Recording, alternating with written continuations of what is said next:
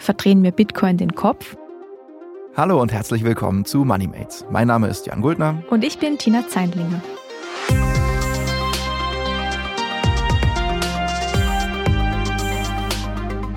Und wir wollen heute über Bitcoin und Kryptowährungen sprechen. Und für die meisten von euch ist das sicherlich ein Thema, wo ihr eh schon irgendwie viel dazu wisst. Wir haben hier selber auch schon ein paar Mal drüber gesprochen. Also Tina mindestens, wir beide einmal. Ich glaube, ich habe einmal noch ein Interview dazu gemacht äh, und du auch nochmal getrennt. Also wir sind hier so ein bisschen äh, kryptomäßig äh, eigentlich ganz gut unterwegs und ihr habt sicher auch alle eine Meinung dazu. Was wir aber heute eigentlich gar nicht machen wollen, ist über technische oder ökonomische Folgen von Bitcoin und Kryptowährungen zu sprechen, sondern eher über die Frage, wie Kryptowährungen in unserem Kopf bestimmte Schalter vielleicht umlegen, die andere Formen der Geldanlage eigentlich gar nicht so berühren. Wir wollen uns also so ein bisschen anschauen, was Kryptowährungen eigentlich mit unserer Psyche machen, wie sie unsere Emotionen beeinflussen und dergleichen. Und dafür haben wir uns einen Experten eingeladen, den ihr wahrscheinlich oder hoffentlich noch in Erinnerung habt. Das ist nämlich der Oliver Spitzer von der September Strategie und Forschung in Köln. Olli ist studierter Psychologe, dabei spezialisiert auf Emotionsforschung und genau deswegen heute unser Mann. Und wir freuen uns, dass Olli heute bei uns im Studio ist. Hi Olli. Hi und danke für die Einladung. Olli, natürlich mal erste Frage, um die kommst du nicht herum. Hast du denn selbst Bitcoin oder andere Kryptowährungen? Also bist du ähm, so ein richtiger Zocker auf den Kryptomärkten? Ja, als ihr mich eingeladen habt, dachte ich ja eigentlich, ihr ladet mich ein, weil ihr irgendwie rausgefunden habt, dass ich äh, tatsächlich Bitcoin-Millionär bin. Aha. Ich wusste es nicht. Tatsächlich, das ist jetzt ein First. Kein Scheiß, hat aber tatsächlich eine, eine äh, traurige Seite auch diese Geschichte. Uh. Ich habe vor seit Corona ist meine Zeitrechnung nicht mehr so gut, ungefähr mhm. fünf Jahren mir eine mäßig, damals mäßig populäre ähm, Trading-App runtergeladen. Mhm. Und äh, die hatte das tolle Feature, dass man die ersten zwei Wochen mit äh, Spielgeld traden musste, bevor ah. man echtes Geld hochladen durfte, um zu beweisen, dass man kein kompletter äh, Zocker ist. Mhm. So. Und ich habe mein ganzes Spielgeld, Bucks hieß es, ähm, in Bitcoin investiert. Genau Was? im richtigen Moment. Es hat wunderbar funktioniert. Ah. Ich bin so gefrustet. Aber hättest du es denn, hättest du auch dein echtes Geld da reingesteckt damals? Das ist, das ist tatsächlich der spannende Punkt, das habe ich im Nachhinein auch gefragt. Also ähm, nicht äh, all in. Also mit dem Spielgeld mhm. habe ich tatsächlich gesagt, all in. Mhm. Äh, da kann man sich ja mal gönnen. Ja, mhm. alles in Bitcoin und fertig. Ähm, mit dem echten Geld wäre ich da vorsichtiger gewesen. Aber ein bisschen was hätte ich bestimmt reingesteckt. Mhm. Und ähm, naja, seitdem bin ich jetzt in so, einem, in so einer komischen Grauzone, dass ich eigentlich total, ähm, ja, pisst, müsste man sagen, bin. Mhm. Und deswegen gerade so ein bisschen trotzig ähm, nicht so viel äh, reinstecke, wie man eigentlich oder wie ich eigentlich könnte oder sollte. Mhm. Verstehe. Das heißt, du investierst heute in Bitcoin? Ein bisschen, ja, aber in, in äh, alles, was ich mache, ist in, in homöopathischen Dosen sozusagen. okay. Weil das ist für mich die, naja, die psychologische, sozusagen die goldene Regel. Man darf immer nur so viel reinstecken, wie man problemlos verlieren könnte. Mhm. Sonst schlafe ich nachts schlecht. Ja, und das sind halt jetzt nicht die Unmengen, von daher. Mhm. Vielleicht da gleich auch die Frage an dich an der Stelle. Was glaubst du denn, was, was Bitcoin oder Kryptowährungen in unserem Kopf anders machen als andere Formen der Geldanlage wie Aktien oder ETFs? Ich meine, da würde man sich jetzt nicht irgendwie so, oder ich hätte mir jetzt zum Beispiel nicht gedacht, ähm, wenn ich dich jetzt frage, keine Ahnung, hast du ETFs, hast du Aktien, hätte ich mir nicht gedacht, wenn du gesagt hättest, ja, wow, krass, da hätte ich mir gedacht, okay, gut, der macht halt was für seine Rente, für seine Zukunft oder vielleicht auch für die Kinder schon. Bei Bitcoin sieht das anders aus, da denke ich mir so, wow, ein Zocker. ähm, warum ist das so? Mhm. Ähm, also, das ist eine gute Frage, weil man, man könnte jetzt ja tatsächlich glauben, dass das ähm, Bitcoin oder welche Krypto auch immer eigentlich nur eine weitere Art der Geldanlage sind. Ja? Ein, ein weiteres Format, ein weiteres Produkt sozusagen. Aber bei Bitcoin, Krypto, ich sage ich sag jetzt mal Bitcoin, aber mhm. es ist äh, eigentlich symbolisch für so ziemlich alle, alle mhm. Kryptos, ähm, gibt es zwei Punkte, die extrem unterschiedlich sind im Vergleich zu dem, was man sonst so, so kennt oder was am Markt so gibt. Das eine ist der, der Mythos und das andere ist das Verwandlungsversprechen. Mhm. Das klingt jetzt ein bisschen esoterisch, ich, ich erkläre es mal. Ein bisschen. So ist das, wenn ihr Psychologen einladet, da müsst ihr dann durch. Also der, der Mythos, klar, man weiß, was ein Mythos ist. Ja? Ein Mythos bedeutet, ich brauche eigentlich kein Faktenwissen, mhm. um von einem gewissen Ergebnis sozusagen auszugehen, um an etwas zu glauben. Ein schönes Beispiel, die, die, die Meister ähm, darin, einen Mythos zu inszenieren, beispielsweise Red Bull. Mhm. Mhm. Ähm, wisst ihr, wie Red Bull in England erfolgreich geworden ist? Nee.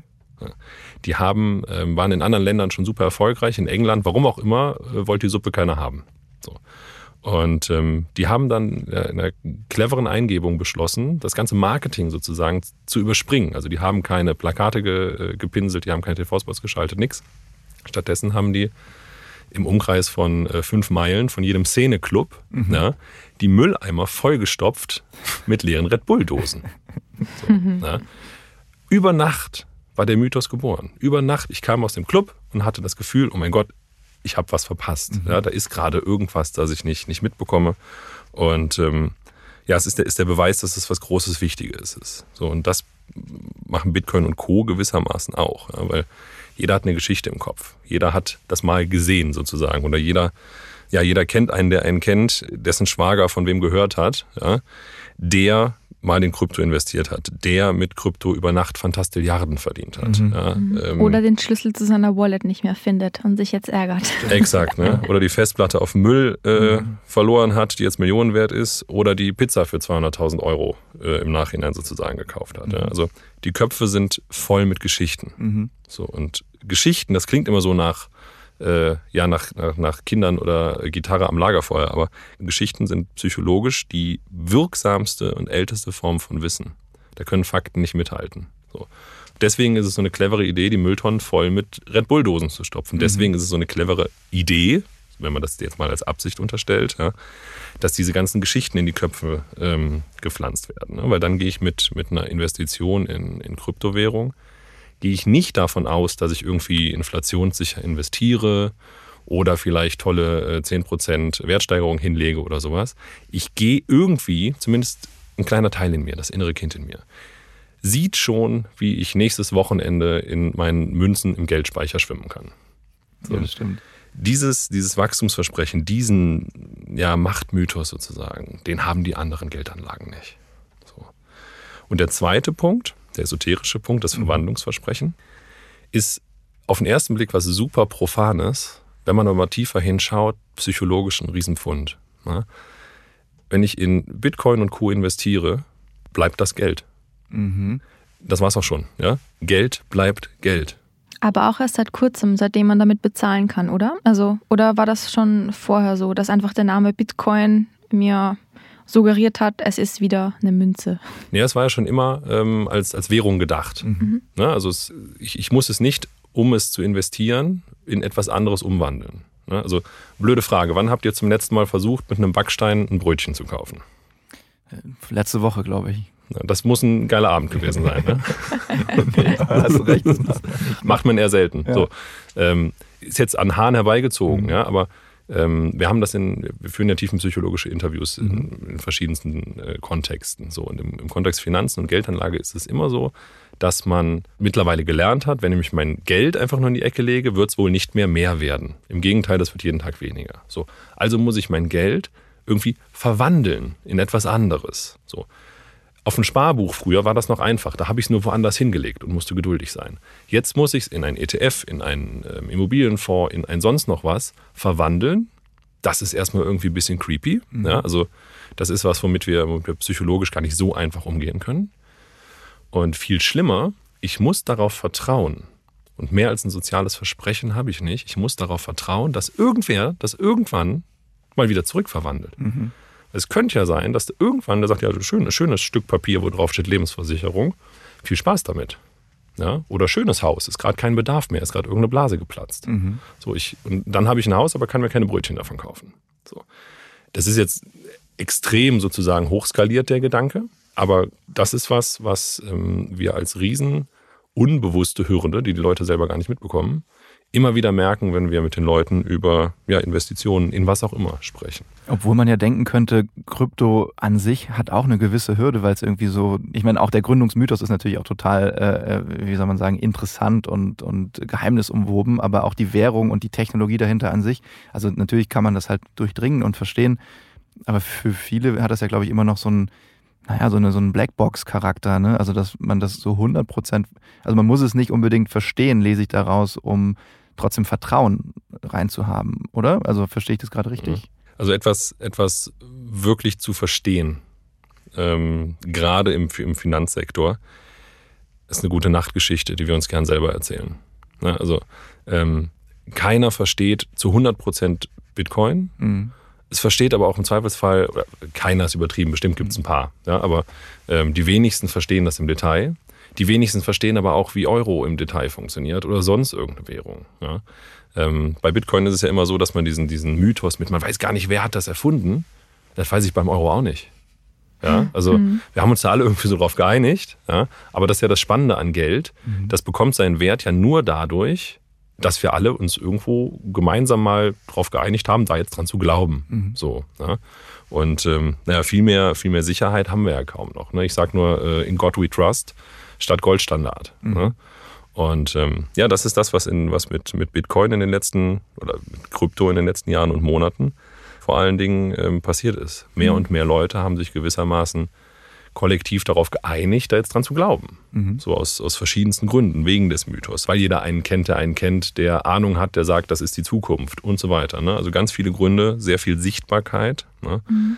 Ähm, ich finde das, find das richtig spannend, dass du sagst, wir wissen eigentlich auch nicht, wer den Euro erfunden hat. So, so habe ich das noch gar nicht gesehen, weil eine meiner Fragen wäre eben auch gewesen, warum man quasi diesem Bitcoin vertraut, obwohl man ja praktisch gar nichts so über den weiß oder über den Gründer. Und ähm, keine Ahnung, bei dem Euro ist ja zumindest so, dass irgendwer höherer, keine Ahnung, in der Europäischen Union ein paar Politiker sich da äh, mal geeinigt haben, okay, wir führen den jetzt ein. Ich frage mich jetzt irgendwo, vielleicht ist es ja sogar ein Vorteil beim Bitcoin, dass da eben keine Politiker oder so dabei waren, eben dieses, dieses große Dezentralisationsthema, wie es immer so schön heißt, dass man vielleicht so mehr Vertrauen gewinnen kann, wenn das quasi so kollektiv passiert untereinander, wenn so jeder auf Augenhöhe einfach denkt, okay, das ist eine Sache, ich stecke da was rein, kann das, glaubst du, dieses Vertrauen, das man in so alte Währungen hat, irgendwie einlösen oder macht es auch das irgendwo attraktiv? Also, also zum einen, du sagst jetzt beim Euro, da saßen irgendwo mal ein paar wichtige Politiker zusammen und haben beschlossen, den gibt's jetzt. Ja. Ist jetzt im Zweifelsfall nicht der große Vertrauensboost, ja, wenn man sagt, das haben ein paar Politiker jetzt so beschlossen. Ich, ich will jetzt hier nicht zu kritisch rüberkommen, aber ich sag mal, in der breiten Masse schreien die Leute jetzt nicht Juhu und sagen, nee, dann ist das kann gut. Sich, man kann sich schwieriger dagegen wehren. So, ne? und ich meine, es sind auch demokratisch gewählte Menschen gewesen in dem Sinne. Ne? Also das kann man ja schon sagen. Ja klar, aber es ist, es ist normalerweise nicht so, dass, dass so Entscheidungen dann quasi einfach durchgehen und man sagt, okay, ich, ich vertraue denen jetzt, weil die haben die für mich äh, sozusagen mhm. ähm, getroffen. Deswegen gerade dieser Dezentralisierungsgedanke, den ihr, den ihr gerade anspracht, das ist bei Bitcoin natürlich super attraktiv. Aber da müssen wir schon wieder hingucken, wer investiert eigentlich alles in Bitcoin und wer sozusagen vertraut in Bitcoin. Und da bleibe ich bei dem Punkt, man weiß gar nicht so viel. Also die, das Schlagwort Dezentralisierung behaupte ich, kennt dann eigentlich schon nur die, die Speerspitze der Kryptoinvestoren.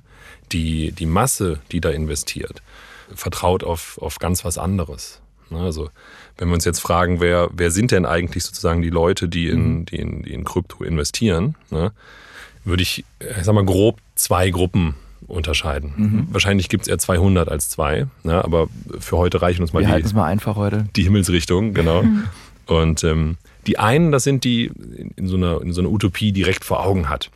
Die, die wirklich einen Plan haben, die sich damit beschäftigt haben, die nicht nur wissen, äh, dass da irgendwas, dass das was mit Blockchain zu tun hat, sondern die sogar wissen, wie das Ding funktioniert. Mhm.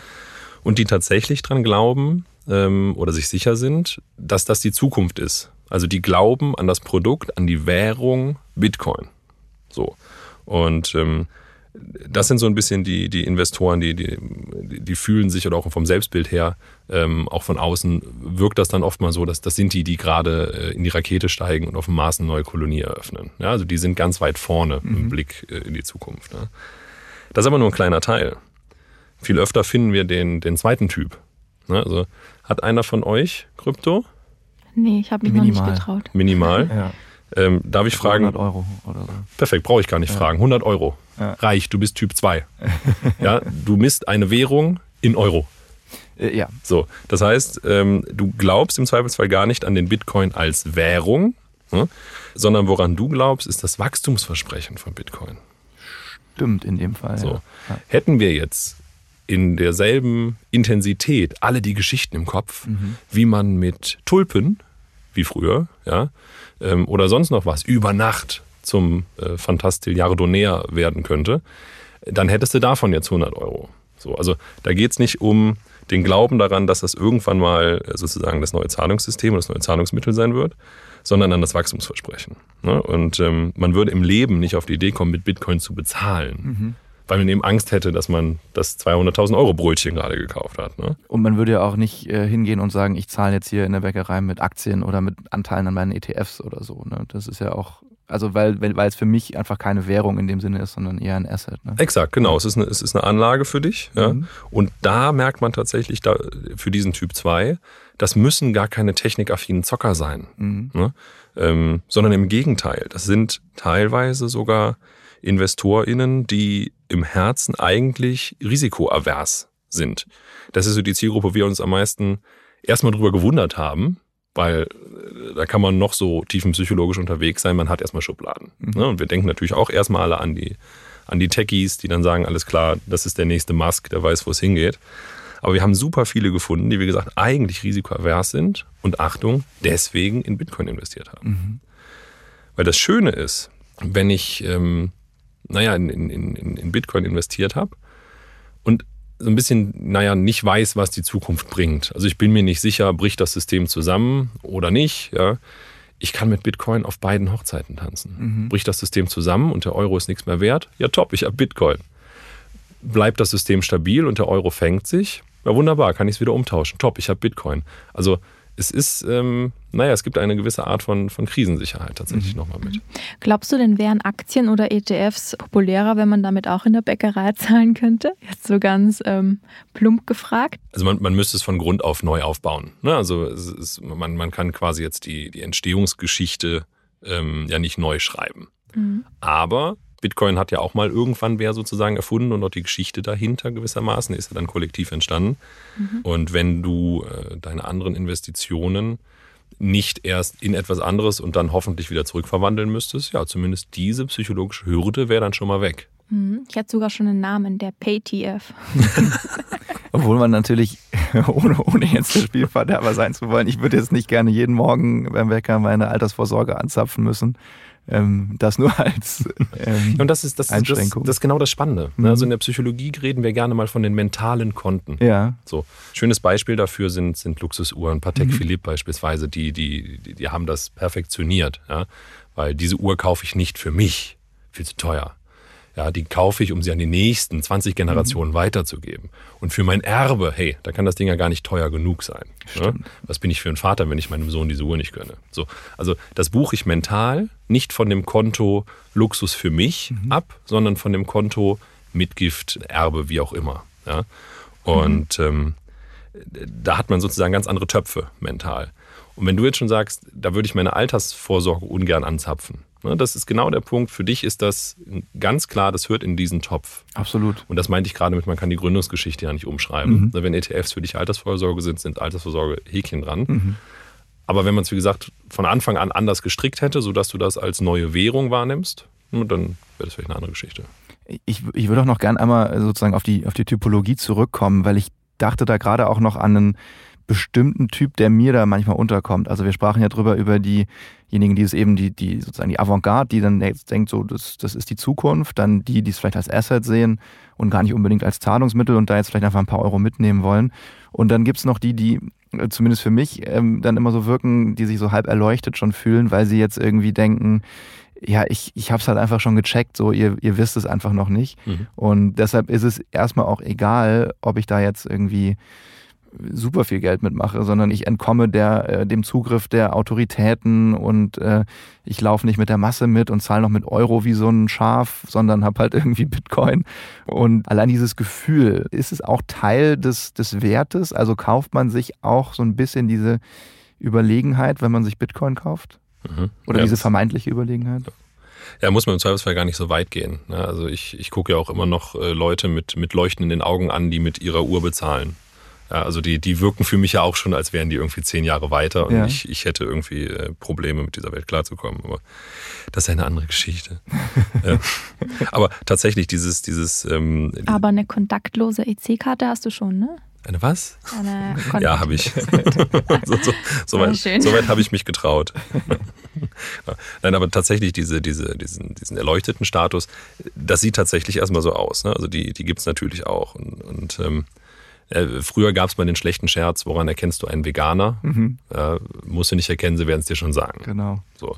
Und das gilt heute so ein bisschen ja auch zumindest für, für eine Klasse der Kryptoinvestoren. Aber auch hier finde ich vor allen Dingen die am spannendsten, die, die nicht in diese Schublade passen. Mhm. Weil ja, die gibt's, aber es gibt viel mehr andere. Ne? Ähm, wenn man genau hinschaut, äh, kommen wir halt an, an, an diejenigen, die das nicht als mutigen Schritt in die Zukunft sozusagen sehen, ja, sondern wie gesagt als, als tolle Chance für die, für die ängstlichen Unentschlossenen, mhm. die keine Ahnung haben, was die Zukunft bringt. Mhm. So, und gerade deswegen sagen, für mich ist das total attraktiv, auf beiden äh, Hochzeiten tanzen zu können und ähm, die zumindest so, so, so einen Grundzweifel am, am Status quo haben. Also die mhm. müssen jetzt nicht den riesen Systemzusammenbruch sozusagen vor, vorhersehen oder dran glauben, ja? aber zumindest ja, sich, sich, sich absichern wollen für oder durch etwas, das nicht in dieser alten Welt passiert. Aber wenn man mal hinschaut, alles, alles, was man gerade so an Krise findet, findet ja irgendwie in der alten Welt gewissermaßen statt oder wurde von der alten Welt sozusagen ausgelöst. Und das ist das Geile an, an, an Krypto, dass man da das Gefühl hat, okay, das ist komplett entkoppelt. Mhm. Ja? Ähm, und das, das spielt nach, nach ganz, ganz anderen Regeln. Immer mehr Menschen versuchen ja so einen neuen Mythos wie Bitcoin zu schaffen und es gibt mittlerweile ja Garlic-Coins, Putin-Coins, Trump-Coins, Dogecoin war auch eine Zeit lang richtig groß, Shiba Inu-Coin auch. Also, ähm, dass so ein Hunde-Coin, sage ich mal, jetzt attraktiver ist als ein ähm, Sparbuch, mit dem ich wedelnd durch die Fußgängerzone laufen kann, verstehe ich schon. Aber Echt? was, ja, keine Ahnung, wenn man so hat, so ein digitales Ding, also das ist ja schon mal per se irgendwas Mythisches, wie du sagst. Also das ist ja schon mal so, okay, ich kenne mich damit aus. Dann noch ein nettes Hündchen drauf. Also ja. Aber ich frage mich da, also ich kann das ein bisschen nachvollziehen, aber kannst du vielleicht ähm, bisschen psychologisch erklären, was da vor sich geht. Also geht es da wirklich noch um die Technologie oder ähm, spielen diese ganzen Coin-Erschaffer einfach mit der Psyche von uns? Das ist, das ist aus meiner Perspektive gut. Ich habe da jetzt einen Bias drin, aber aus meiner Perspektive ist es 100% Psychologie. Aber die, die Technologie, also eigentlich konterkariert es ja die Technologie. Also wenn wir jetzt sagen, äh, Gold hat einen Wert, weil es ist begrenzt, Bitcoin hat einen Wert, weil es begrenzt. Huch, wir können unendlich viele äh, Kryptowährungen machen, die dann für sich begrenzt sind, aber da wird es irgendwie schwierig. Also mhm. da steige ich dann auch technisch aus, muss ich zugeben. Aber ähm, psychologisch ja, macht das halt super viel mit uns. Also zum einen, du sagtest gerade eben der, der Shiba Inu Coin, es gibt ein wunderschönes Meme, ja, das ungefähr sagt, wenn du in Shiba Inu investiert hast, dann bist du kein seriöser Investor. Aber du bist fucking rich, wen interessiert's? ja, und das geht wieder genau auf diesen Mythos, mhm. ja, dass du sagst, ich muss das nicht im Detail verstehen, ich muss gar nicht an das Produkt glauben, sondern nur an das Wertversprechen oder an, an das Wachstumsversprechen. Ja, ähm, und dann ist mir egal, ob es Tulpen oder Coin sind. So, und ähm, dann kann man da halt wunderbar, wunderbar investieren. Aber der, der spannendste psychologische Punkt, warum sozusagen diese Coins jetzt ja gerade überall wie, wie Pilze aus dem Boden schießen oder geschossen sind, psychologisch gesehen sind das kleine Zeitmaschinen. Inwiefern? So. Man trifft den Shiba Inu von morgen. Nee, man trifft den Bitcoin von gestern. Das Nervigste an Bitcoin, mhm. und deswegen mhm. bin ich so gefrustet, mhm. ja, wir haben den Start verpasst. Ja. ja. So, und das ist das, was super viele heute noch davon abhält, dass man sagt, ja, damals habe ich es nicht gesehen, jetzt ist auch schon zu spät. Ne? Stimmt. Und ähm, wenn dann ein neuer Coin irgendwie auf den Markt kommt, hat man das Gefühl, okay, jetzt, jetzt verpasse ich es nicht nochmal mhm. und gehe zumindest ähm, mit 100 Euro oder so mal da rein. Mhm. Ja? Und das ist natürlich super, super verlockend, dieses Versprechen, du kriegst von uns gewissermaßen die Zeitmaschine und kannst den, den Start von Bitcoin nochmal miterleben. Mhm. So ein bisschen wie der, wie der, äh, wie der Sportsalmanach aus Zurück in die Zukunft. Stimmt, ja. ja. Mhm. Ja, stimmt, das habe ich ähm, so noch gar nicht gesehen. Also man denkt sich jetzt auch irgendwie, oder ich glaube, sehr viele ähm, junge Menschen haben sich zumindest vor dem Corona-Crash gedacht, Aktienkurse sind alle so hoch, da einsteigen geht irgendwie eh nicht, dann sind die runter und dann sind alle reingegangen. Ne? Vielleicht auch ein bisschen aus Langeweile, darüber hatten wir ja auch im letzten Podcast schon mit dir gesprochen, aber diese Chance, den Bitcoin ähm, von gestern zu treffen, über welchen anderen Coin auch immer, dass das attraktiv ist, das kann ich mir schon vorstellen. Mhm. Und vor allem den Aufstieg wieder erleben. Ne? Hm, da träumt Jan weiter. ja, man hat ja fast schon ein schlechtes Gewissen. Ne? Also ja. ähm, ich, ich, weiß es bei mir noch ganz genau. Ähm, mein eigener Cousin, mhm. rief mich irgendwann an und sagte, du, äh, ich habe da was Geiles entdeckt, ich schicke dir da mal ein paar YouTube-Links. Mhm. Und das war dann Link zu Bitcoin und wie das funktioniert, zu, zu, zu ähm, Blockchain und wie mhm. die funktioniert und so weiter. Ähm, und ich kenne da wen und ich mache da jetzt was auf. Mhm. So, äh, ein halbes Jahr vorher wollte der mir noch Gold andrehen. So, ein halbes Jahr davor war er Kellner. Also da hatte ich einfach eine gewisse Grundskepsis. Ja?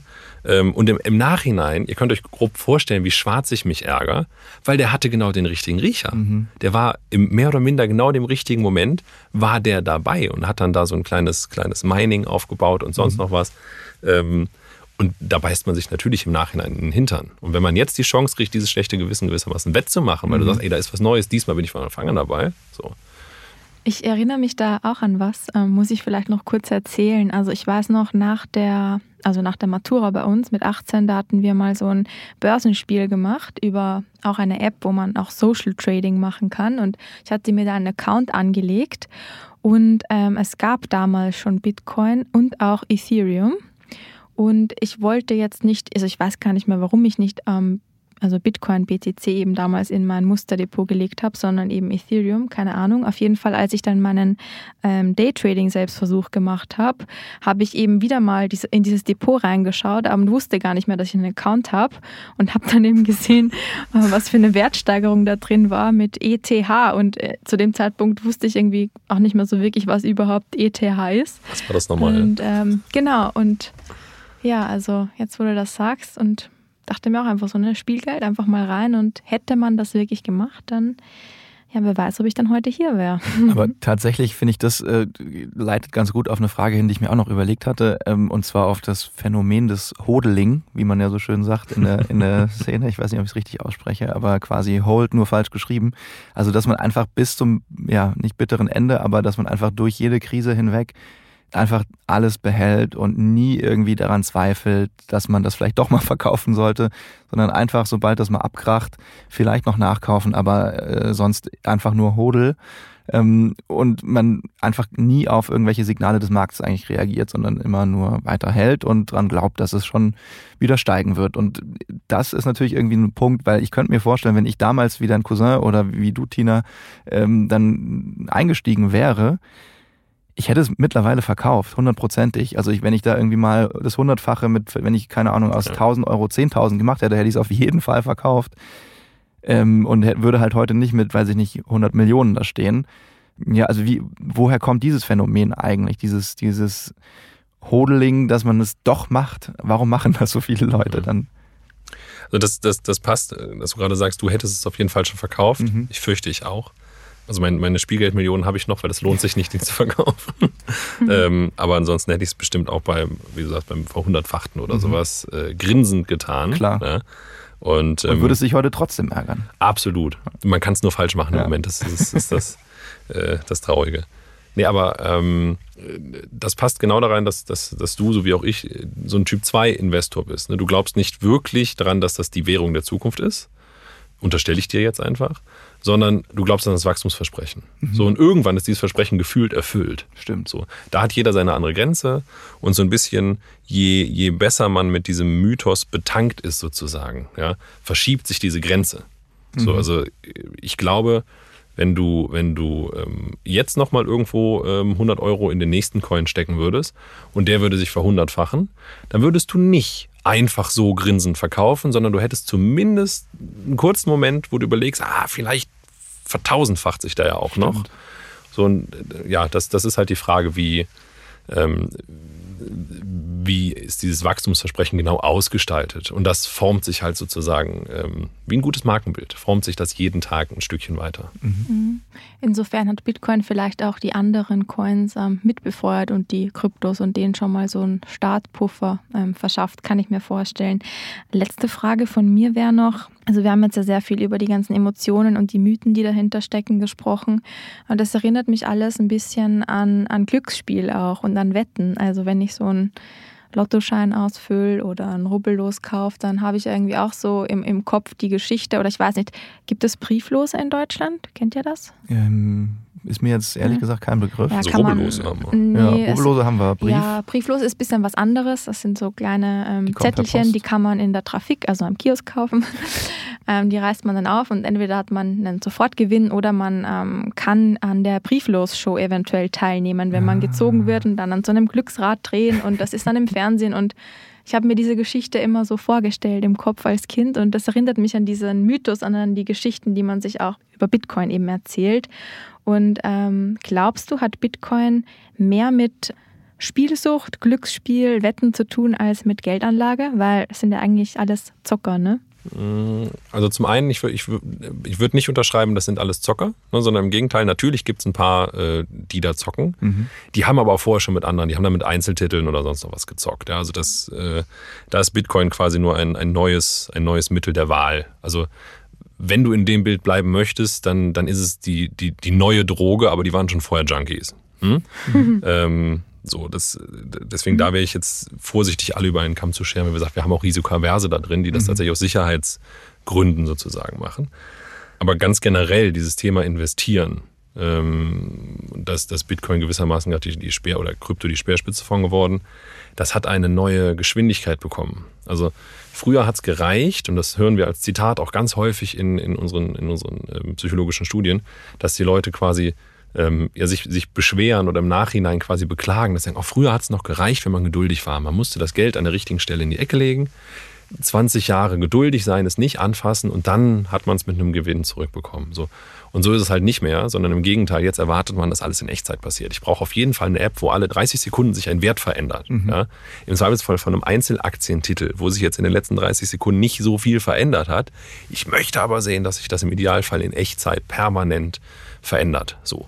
Was diese Werte dann wert sind, ist eine andere Frage. Ja? Aber dieses, diese, diese, diese Geschwindigkeit und daher dieses, dieses Dauerzocken in Anführungsstrichen und wenn, wenn man will, ja, dass man da Dauerzocken kann, das ist tatsächlich ein, ein neues Level. Ja? Und da ist auch immer die Frage, na, wie, wie, wie kann man sich von sowas ein bisschen, bisschen frei machen, mhm. wenn man denn möchte. Ja, weil viele investieren ja gerade deswegen dann auch. Ja? Und wenn man das dann nicht mit Summen macht, die einen Haus und Hof kosten, ist das ja auch vollkommen fein. So, und ähm, das wäre auch tatsächlich schon die, die erste eiserne Regel sozusagen. Ähm, wenn man das zum, zum Zocken tut, dann nur mit Summen, die man, äh, das ist auch, ich sag mal, im Finanzkontext ähm, äh, bekannter Grundsatz mhm. sozusagen, dann nur mit Summen, die ich auch mental sofort abschreiben kann, mhm. weil ich es mir leisten könnte, sie zu verlieren. Ja? Weil dann funktioniert auch dieser Klassiker, dieses Fire and Forget. Mhm. Also ich habe es jetzt gekauft jetzt gucke ich da erstmal fünf Jahre nicht mehr hin, im Zweifelsfall. So. Und ähm, naja, das, das ist halt eine Möglichkeit, aus diesem, aus diesem Spiel gewissermaßen rauszukommen. Weil ähm, im Extremfall fühlt sich das tatsächlich an wie so ein, so ein, so ein äh, kleiner Rausch. Und mhm. das kann dann auch, ähm, und da gibt es gar nicht mal so wenige, ja, eine, eine, eine richtige blöd gesagt, brauchbare Sucht werden. Ja? Also dass man ähm, im Extremfall sogar äh, haben, wir, haben wir Leute, die äh, schon körperlich was spüren. Das ist einer so der, der offensichtlichsten Indikatoren dafür, dass das jetzt gerade von, von Spiel zu Sucht wird, mhm. sozusagen. Mhm ähm, wenn man schon körperlich merkt, oh, ich, ich, ich muss jetzt was checken ich, oder ich, ich muss jetzt da mal nachgucken oder oder. Ja? Und wenn du denen dann für zwei Stunden das Handy wegnimmst, kriegen sie zittrige Finger. Mhm. Und das ist tatsächlich, also das, aber das liegt, glaube ich, nicht an, an äh, Bitcoin oder an Krypto, sondern mehr an dieser Geschwindigkeit, wie gesagt, die damit einhergeht. Ja, krass. Also ich habe zu dem Thema ähm, auch gelesen, dass es mittlerweile auch schon eigene Kliniken gibt, ähm, in England unter anderem, die sich darauf eben spezialisiert haben, ähm, Leitfaden zu schreiben für Kryptoinvestoren oder eben auch so eine Art Entzugstherapie anbieten ähm, für Leute, die damit eben ähm, gar nicht mehr klarkommen. Also ich finde, das zeigt einmal mehr, dass ähm, diese ganzen Kryptomärkte auch irgendwo manchmal ein bisschen mit Vorsicht zu genießen sind. Und ja, für dich, Jan, hoffe ich einfach, dass es bei dir noch nicht ganz so weit ist. Äh, nee, tatsächlich, ich kann euch beruhigen. Ich, ehrlich gesagt weiß ich auch gerade gar nicht irgendwie, wie viel genau ich habe, äh, sozusagen, oder wo mein aktueller Stand ist. Und habe da auch ewig nicht reingeguckt. Also das, äh, ich, ich hatte aber mal so eine Phase. Ich kann es äh, eigentlich auch nur bestätigen, dass man, wenn man mal so ein bisschen hooked ist, dann, dann durchaus auch öfter in die App guckt, als man sollte. Aber hooked ist ein gutes Schlagwort tatsächlich. Mhm. Also, äh, weil wir haben noch, noch einen Unterschied zu mhm. ähm, so ziemlich allen anderen Anlageformen, die man so findet. Nämlich die Frage, will, will man da wieder raus? Mhm. Bei deiner Altersvorsorge, das steckt irgendwie schon im Schlagwort drin, wahrscheinlich willst du da im Alter wieder raus. Mhm. Ne, falls du parallel noch im Lotto gewinnst, gut, dann kann die weiterlaufen und vererbt werden, aber wie auch immer. Ähm, da hast du den Plan, das irgendwann mal wieder zu Geld zu machen, mhm. sozusagen. Ja, zahlt mich aus, ich bin raus, danke. Stimmt. Zumindest bei denen, die, die vielleicht, wenn auch nur latent, ja, an Krypto als neue Währung glauben, ist das schwierig. Mhm. Weil dann hat man immer so ein bisschen dieses, diese, diese Stimme im Hinterkopf, ähm, die einem dann sagt, okay, eigentlich habe ich jetzt gerade genug, auszahlen bitte. Aber wenn ich das mache, ich wette drauf, fünf Minuten später bricht das System dann doch zusammen und mhm. dann stehe ich da mit meinen wertlosen Donnerscheinen. Hätte ich doch mal die äh, Zukunftswährung behalten. Also es macht es einem auch durchaus schwieriger sozusagen auszusteigen, weil es keinen klaren mhm. Endpunkt gibt. Stimmt. Da kommen wir auch wieder zurück zu dem Thema bisschen zweigleisig fahren, ne? doppelte Sicherheit. Also das kann ich ähm, zumindest für mich selbst total nachvollziehen. Ähm, ich glaube, das wäre für mich so das ausschlaggebendste Argument, dass man eben, falls das System doch kollabiert, zumindest ein bisschen abgesichert ist. Es und ist nie zu spät. Ähm, so einen ungefähren Einblick hat in die neue Welt. Also du kannst noch einsteigen, Tina. Ja, mal gucken. Ähm, ja, Olli, ich würde sagen, ähm, das war's von unserer Seite und wieder mal, ja, vielen Dank für die spannenden ähm, psychologischen Einblicke. Ich finde es immer einfach richtig spannend, so Geld- und Finanzthemen auch mal von der ähm, psychologischen Perspektive ähm, zu betrachten. Danke. Sehr gerne. Danke euch. Ich würde sagen, das war's für heute. Danke wie immer fürs Zuhören und bis zum nächsten Mal bei Moneymates. Servus, Pfitti und Baba. Das war Moneymates, der Wirtschaftswoche-Podcast mit Tina Zeinlinger und Jan Guldner. Produziert von Anna Hönscheid und Paul Träger.